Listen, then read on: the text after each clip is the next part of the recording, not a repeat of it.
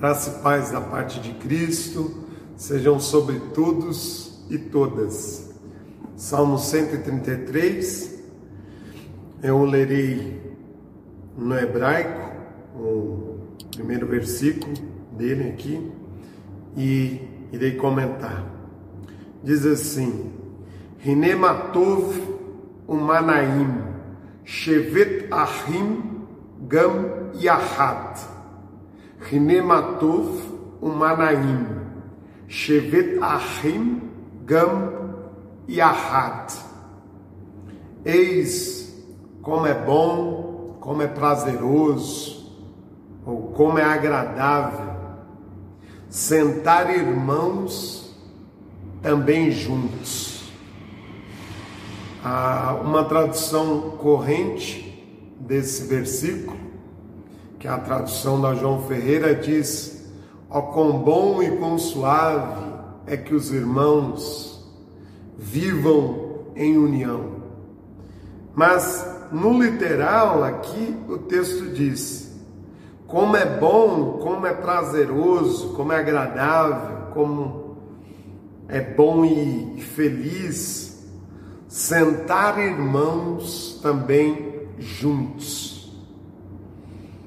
É interessante porque foi traduzido por viver em comunhão, e é essa a ideia mesmo presente aqui, só que o literal expressa muita força, porque diz sentar irmãos também juntos, sentar irmãos unidos, os irmãos sentarem unidos numa mesma mesa é bem atual e é um convite à reflexão esse versículo, porque temos perdido a comunhão da mesa, temos perdido esse momento de comunhão, de sentarmos, de nos sentarmos juntos e de permanecermos unidos, dialogando, conversando, mas vivendo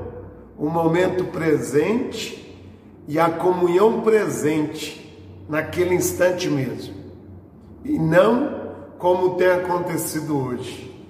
Muitas vezes, mesmo nos lares modernos, ou não nos sentamos juntos, cada um pega o seu prato, um vai comer de frente com o computador, outro vai comer assistindo uma série, outro né, prefere comer em outro lugar.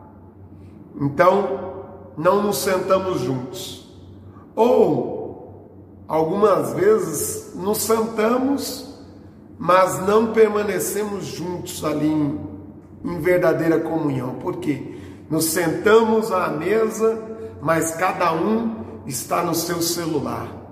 Cada um está prestando atenção ou respondendo suas mensagens. Um assiste um vídeo, o outro continua uma conversa com alguém que está distante. E tudo isso tem roubado de nós o prazer da verdadeira comunhão. Tudo isso nos rouba de nos assentarmos juntos e dialogarmos e conversarmos uns prestando atenção nos outros que ali estão presentes.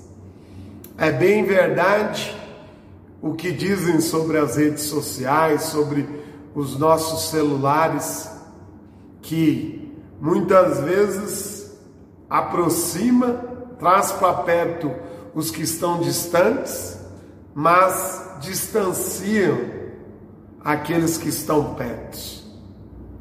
E isso é muito verdadeiro, mas que nós possamos aprender com esse salmo a maravilha de praticarmos a comunhão, a comunhão da mesa, nos sentando juntos e desligando nesses momentos os nossos celulares, desligando os nossos aplicativos e vivendo em comunhão uns com os outros, como irmãos e irmãs.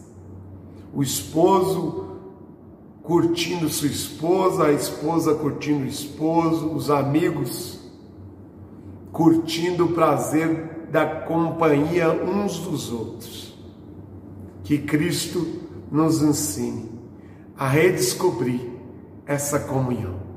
Deus nos abençoe em Cristo Jesus.